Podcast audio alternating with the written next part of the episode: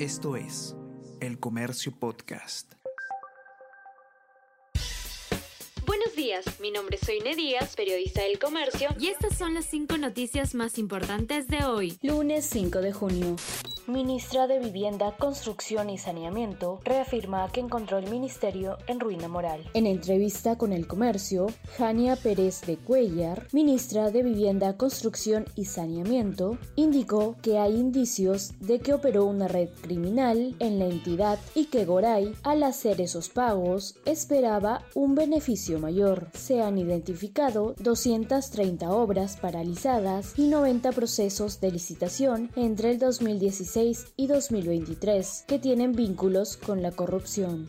Congresista Elías estuvo fuera del país 150 días. Parlamentario realizó 13 viajes personales desde que empezó sus funciones legislativas. Pertenece a la bancada de Podemos como digna calle. José Elías se ha conectado a sesiones plenarias y ha participado en votaciones desde el extranjero.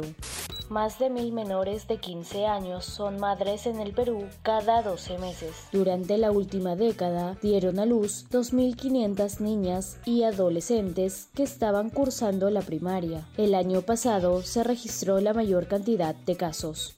El turismo en Cusco comienza a recuperarse. En el 2022, 1,4 millones de pasajeros arribaron a esta ciudad. Cifra es superior en un 91,4% a la del 2021, pero inferior en 26,6% a lo registrado en prepandemia empieza un nuevo juicio para el principal opositor de Putin. Alexei Navalny, el hombre que organizó protestas masivas contra el presidente de Rusia, Vladimir Putin, y que hoy está confinado en una prisión de Moscú, corre el riesgo de pasar décadas en la cárcel si es condenado en un nuevo juicio en su contra que se inicia mañana.